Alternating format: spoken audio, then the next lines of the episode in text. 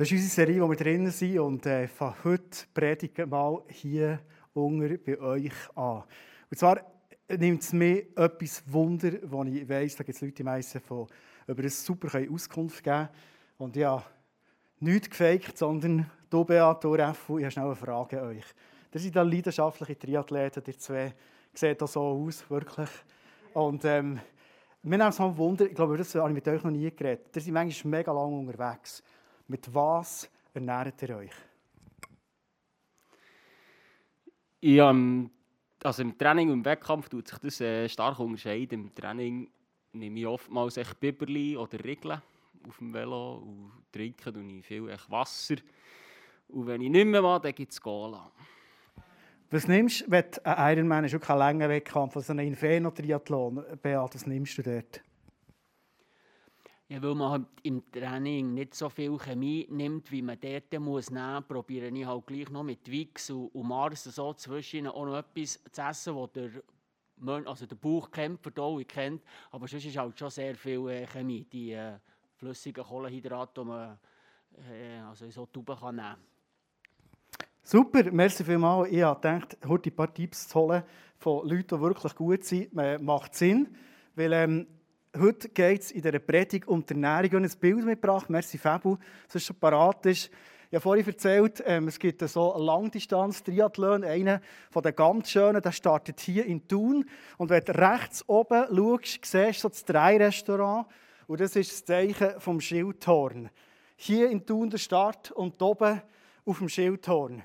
Und ich konnte jetzt äh, noch ein explizit nachfragen bei euch zwei. Es hat mich noch erstaunt, dass ihr gesagt habt. Wobei eben, Biberli isst man, Bananen isst man, Isostar isst man, das kennt man, oder Wasser trinken, vielleicht sogar isotonisch.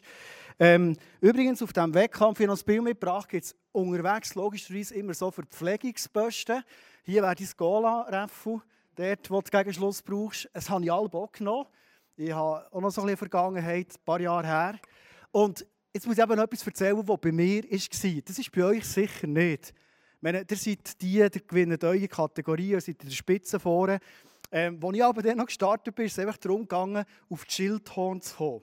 Und wenn man dann so gegen die Schildhorn rauf ist gekommen, sind meistens die Verpflegungsstationen von Bergbauern gemacht gewesen. Und ich hatte gegen Schluss immer eine Frage. Gehabt. Weil irgendwann vielleicht geht es euch auch so, hast die Bananen mal gesehen und die Biberli? Und irgendwann ist, und die Bergbauern haben das eben gehabt Hast du Lust auf Bergkäse? Gell, ihr nie Bergkäse genommen? Ja, ja. Wisst du, dass Bergkäse ist überhaupt? hey, hey, hey. Dann, wo ich Alben bekomme, in diesen Ranglistenpositionen, haben eben Bergbauern aber noch den Bergkäse da. Und weißt du, warum ich das geliebt habe? Logisch. Wegen dem Salz. Irgendwann hast du so geschwitzt, du schwitzt immer wie ein Bär, nicht nur beim Predigen, auch sonst. Da hast du so viel Salz draussen, dass du einfach Lust hast auf Salz. Und wenn du den Verpflegungsplan anschaust vom Ironman oder so vom Inferno-Triathlon, siehst du, irgendwann gibt es so Bouillon hinten raus. Wahrscheinlich Bouillon hat er schon genommen. Er ist das höchste der Gefühle in eurer Kategorie. Gut, also Bouillon nehmen sie, alles andere ist äh, der für den Fondue am Abend daheim. Salz. Warum ist Salz so wichtig? Das ist das Thema heute. Das Thema Salzbund. Weißt du, was ein Salzbund ist? Ich habe das ehrlich gesagt auch nicht gewusst, bis ich die Predigt vorbereiten durfte. Ich habe recht Stress bekommen, weil ich es lange immer noch nicht gecheckt habe. Und ich werde heute Abend mit dir mache eine Predigt wirklich kürzer, weil ich glaube, der erste Stelle war genug Predigt schon, oder viel Predigt Ich werde ein kürzer machen, aber ich werde gleich in der Predigt weiterfahren. Wir haben angefangen die letzten zwei Sonntage mit dem Blutbund, haben mega viel gelernt dort. Und es geht um den Salzbund. Ich werde mit dir in die Bibel eintauchen und ganz kurz, ein Neutestament, Alttestament, mal dem Sand, Salz ein nachgehen. Und ich glaube, wir werden etwas ganz, ganz Spannendes zusammen entdecken. Wenn du willst, darfst du gerne noch die App auftun, die Bibelverse nachlesen, Notizen machen, wie immer. Ich gehe relativ schnell durch. Ihr seid bereit und ähm, dann werden wir schauen, was heisst es für unser Leben wirklich, der Salzbund. Es gibt eine Geschichte im Alten Testament, im zweiten Könige steht hier, dort ist der ähm, Prophet der, wie heißt der, Elisa, ganz neu eingesetzt worden von seinem Vorgänger, vom Elia. Und Elisa der hat so Jünger bei sich gehabt und ist mit denen auf Jericho gekommen. Jericho haben sie sofort gesagt, das ist wie Thun, wunderschön, wunderschön, hey, hier wollen wir leben, schönster Ort der Welt. Ungefähr so haben sie gesagt. Aber der Thunersee, das Jericho, der Jericho-Quellensee, war nicht so gut wie der Thunersee. Es war einfach Wasser, das nicht gut war. Und die Jünger von Elisa sind gekommen und gesagt, Elisa, wir haben ein Problem, wir wollen hier in Jericho uns niederlassen, wunderschöner Ort, aber das Wasser ist nicht gut. Und da hat Elisa Folgendes gesagt, da kommt Salz ins Spiel. Holt mir eine neue Schüssel und füllt sie mit Salz. Sie brachten ihm die Schüssel mit Salz und er ging damit vor die Stadt hinaus zur Quelle, schüttete das Salz ins Wasser und rief, so spricht der Herr, ich mache dieses Wasser gesund, nie mehr soll es seinetwegen Tod und Fehlgeburten geben. Salz ins Wasser und aus Wasser, das vorher tot war, wird Wasser, das wieder lebt oder zum Leben helfen kann. Ich weiß nicht, was für einen Quervergleich das du machst, wenn du dir Wasser vorstellst, das tot sein kann oder Wasser, das lebendig sein kann. Mir kommt dort immer Geschichte Sinn von Jesus und jetzt mache ich den Sprung ins Neue Testament hinein. Geschichte von Jesus, wo er im Jakobsbrunnen steht und einer Frau von Samaria begegnet. Und die hat keine Ahnung, wer er ist, am ersten Teil. Sie hat keine Ahnung, was, was, wie sie mit Jesus soll umgehen soll, aber sie ist so auf der Suche, ist so eine durstige Frau. Und Jesus sagt ihr, weißt du was, das, was ich dir geben kann, das ist lebendiges Wasser. wenn du das hast getrunken, hast du für das Leben lang genug. Und selbst aus dir wird das Wasser raussprudeln. So krass ist das. Lebendiges Wasser, wie es hier im Alten Testament in Jericho ist passiert, sagt Jesus. Und das ist die Frage, was ist denn das für Wasser? Was, meint Jesus mit dem, was so lebensspendend ist? Das ist ein Zeichen für den Heiligen Geist. Jetzt, wenn wir zurück zum Wasser gehen, wir haben vorhin Wasser gehabt, das lebendig ist oder kann tot sein. Ist das beim Geist auch so? Lass uns einen Sprung machen ins Neue Testament hinein zu einem Brief von Paulus. Der Paulus beschreibt dort zwei Geister. 1. Korinther 2, 12. Wir aber haben diesen Geist erhalten, den Geist, der von Gott kommt, nicht den Geist der Welt. Also er redet, es gibt wie zwei Hauptgeister. Der Geist, der von Gott kommt, der Leben schafft. Und dann gibt es den Geist von dieser Welt, der den Tod bringt.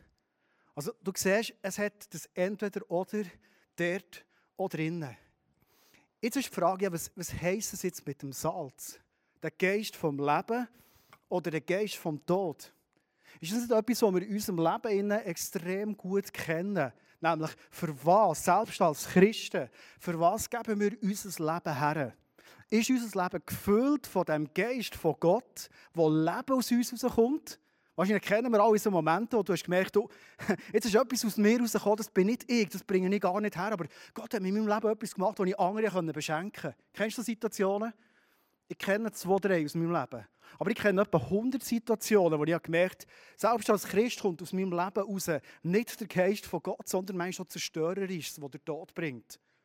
Und du siehst die Zerrissenheit, die selbst in uns in oder um uns in kann sein. Der Paulus beschreibt es in einem Brief wo er sagt, schau, schlussendlich der Geist, der hat eins im Sinn, nämlich Liebe vorzubringen. Er beschreibt es so mit Früchten. Er auch noch Geduld ist, gehört zur Liebe, Sanftmut, Selbstbeherrschung, all die guten Sachen. Oberbegriff Liebe. Aber dann gibt es so den anderen Geist, und in den Versen im Galater 5 sind die beschrieben mit Streit und Eifersucht und Zerstörung und all das. Und beides hat das Potenzial, unser Leben in Beschlag zu nehmen. Liebe kommt aus dem gesunden Wasser, aus dem guten, gesalzenen Wasser raus. Salz steht für Liebe. Und jetzt gehen wir zu Jesus. Jesus selber hat nämlich von dem Salz geredet. Und er sagt, verschiedene Orte, beispielsweise in Markus 9, 49 bis 50, jeder muss mit Feuer gesalzen werden, wie jedes Opfer mit Salz gesalzen wird. Das Salz ist etwas Gutes. Wenn aber das Salz salzlos wird, womit wollt ihr es würzen? Habt Salz in euch und haltet Frieden untereinander. Jesus sagt mit anderen Worten, Salz ist so entscheidend für unser Leben. Und jetzt kommt eine Äußerung, und auf die wir noch darauf eingehen. Salz kann salzlos werden. Eine spezielle Formulierung, oder? Also, ich hätte gedacht, Salz kann kraftlos werden, aber hier steht, Salz kann salzlos werden. Also, wenn Salz Liebe ist, kann die Liebe wie ihren Zweck verlieren. Nicht einfach, sie wird weniger oder kraftlos, sondern Liebe ist nicht mehr Liebe, obwohl es noch wie Liebe schmeckt und vielleicht wie Liebe aussieht. Zu dem kommen wir noch zurück. Der letzte Vers kommt wir noch zurück ins Alte Testament. Vorher haben wir nämlich gelesen, in der Aussage von Jesus sagt er, jedes Opfer soll gesalzen werden. Und jetzt gehen wir in die 3. Mose rein, schon der letzte Bibelvers. Jedes Speiseopfer und auch alle anderen Opfergaben müssen mit Salz gewürzt sein. Niemals darf das Salz fehlen, denn es ist ein Zeichen für meinen bleibenden Bund mit euch. In der Bibel ist dreimal der Salzbund, jetzt einfach ein Vers mitgebracht, der Salzbund erwähnt. Hier steht, jedes von diesen Speisopfer, oder in anderer Übersetzung heißt so, ein Hebopfer, das waren freiwillige Opfer. Also wenn wir heute über einen Salzbund nachdenken, dann hat es nicht die gleiche Funktion, nicht die gleiche Funktion wie die letzten zwei Sonntage, wo wir über einen Blutsbund haben Der Blutsbund, der ist von Gott, oder? Der ist so einseitig. Gott hat einen einseitigen Bund mit uns Menschen geschlossen und wir können einfach noch sagen, ja, danke oder nein, danke aber der ist einseitig von Gott her geschlossen worden. Der geht es darum, dass wir errettet sind, dass wir mal im Himmel sind, dass unsere Sünden vergeben sind. In diesem Vers hier ist nicht der Bund gemeint, ist auch nicht das Sündopfer oder das Brandopfer gemeint, sondern Speiseopfer. Und Speiseopfer, das waren freiwillige Opfer. Und hier steht ein Speiseopfer. Und die Juden haben das gewusst, ihnen Jesus die, die Stelle, die ich vorhin gelesen habe, erzählt hat, sie haben gewusst, ein Speiseopfer, ein freiwilliges Opfer, das muss immer gesalzen sein. Immer, kannst du den Vers mal bringen, Fabio, gerne. Jedes Speisopfer ist zwar freiwillig, soll aber gesalzen sein. Gut. Das war eigentlich äh, der Kern der Predigt. Und jetzt äh, würde ich gerne mit uns ein paar Gedanken machen, was heisst das jetzt für unser Leben? Was ist der Salzbund? Was nehmen wir aus all diesen vier Versen, die wir jetzt gelesen haben, für uns ganz persönlich raus? Der Blutbund, den der Tom vor zwei Wochen erklärt hat, ist der Bund, der einseitig von Gott ist geschlossen wurde und unsere Rettung ist. Der Salzbund, die freiwilligen Opfer, ist eigentlich eine Antwort von uns Menschen auf den Blutbund. Für uns alle ist klar, die Rettung, die uns Jesus gegeben hat, mit dem neuen Bund, den er geschlossen hat, die können wir nicht verdienen, da können wir nichts dazu tun. Es wäre das Dümmste, was wir machen können, irgendwie probieren, das noch irgendwie noch zu ergänzen. Jesus ist im Kreuz gesagt, es ist vollbracht, es ist alles gemacht. Der können wir aus dem Vollen schöpfen. Kennen wir. Aber wie ist es, wenn ich Liebe bekomme, und ein Blutbund ist nichts als pure Liebe von Gott im Himmel, dann spüre ich mir immer, ich werde gerne eine Antwort geben auf die Liebe. Kennst du das nicht auch von dir? Hey, ich werde beschenkt, so einseitig, angenommen und ich werde etwas zurückgeben. Und die Leute im Alten Testament können Speisopfer, freiwillige Opfer bringen. Und Jesus hat gesagt, wie denn im Alten Testament, wenn man ein Speisopfer oder ein Hebopfer freiwillig gebracht hat, das hat immer gesalzen werden für uns heisst es, wenn ich Gott etwas zeigen von Dankbarkeit ihm gegenüber, weil er mir alles mit seinem neuen Bund geschenkt hat, kann ich ihm so einen Salzbund Opfer bringen, freiwillig. Aber Jesus sagt, wenn du mir etwas bringst, dann bring es gesalzen. Was heisst das? Mir kommt die Stelle in im Neuen Testament ohne Brief von Paulus, wo er sagt, wenn Salz die Liebe ist, dann soll all das, was ich tue, immer mit Liebe gesalzen sein. 1. Korinther 13, darfst du das gerne mal für dich nachlesen. Dort steht, hey, selbst wenn du vielleicht die eindrücklichsten Sachen machen in deinem Leben, wenn du dein ganze Hab und Gut, Reff seine 24 Triathlon-Velo allen Armen würde verschenken und er macht es nicht mit Liebe. Reff, lass es sein. Jesus sagt, selbst wenn du prophetisch kannst reden in einer Dimension, wo alle nur noch staunen, aber du machst es nicht in Liebe. Es hat nichts Wert. Er sagt sogar, es ist wie ein Chatter, es ist lästig, es ist nichts Schönes. Also Jesus sagt dir und mir, was ich mir eigentlich wünsche, wenn du mir schon willst, ein Opfer bringen das freiwillig ist. Und Jesus sagt dir das in seinem Wort. Hey, wenn du einem geringsten Menschen etwas hast da mit Liebe, dann hast du das nicht eigentlich ihm da, sondern hast das mir da. Und du merkst, eigentlich geht es in unserem Leben geht um uns und Gott. Und gar nicht in erster Linie um uns und um Menschen. Weil wenn ich dir dienen und etwas so gut tue, wenn du dienst und etwas so gut tust, dienst du mit dem Gott. Das ist das Verständnis, das Jesus uns im Neuen Testament gebracht hat. Wenn du etwas im Geringsten tust, mach es mit Liebe. Nicht aus Pflicht, nicht wegen irgendetwas. Und dann wirst du mich selber verehren. Du wirst selber mir Gutes tun. Die Geschichte von dem Wasser, das wir am Anfang gelesen haben, werde ich euch in dein Leben hineinrufen. Ich glaube, dass oft der Finz wieder schafft, uns irgendwie so ein Glauben oder eine Vorstellung vom Mittelmaß zu vermitteln. Aber ich glaube, dass durch den Geist in uns innen das Potenzial in dir ist, dass du Situationen wie den in Jericho komplett kannst verändern kannst. Aus Wasser, das tot ist, wieder kannst Leben machen. Respektive, eben nicht du machst es, sondern der Geist in dir. Innen. Der Geist von der Liebe. Hey, und das ist gewaltig. Und das ist so alltäglich und natürlich. Ich weiss nicht, wenn wir in unser Leben hineinschauen, dann, dann müssen wir nicht weit suchen. Vielleicht Familienleben oder Eheleben oder WG-Leben, je nachdem, was dein Background ist. Aber wir kennen doch so Situationen, wir sind zusammen unterwegs und auf einmal merken wir, hey, es läuft völlig aus dem Ruder raus, wir sind hintereinander und, und wir sind völlig nicht im 1. Korinther 13-mässig unterwegs, sondern wir nervt jeden und, und jeder nervt mich und umgekehrt so mühsam. Und kennst du die Situationen, wie das Wasser da in Jericho, was manchmal lenkt. Wir machen das bei uns daheim manchmal und sagen, komm, lass mal alle den Tisch hocken. Und manchmal lenkt es schon nur, herzuhocken, ruhig zu werden und einfach mal ruhig zusammen reden. Und so kehrt die Atmosphäre.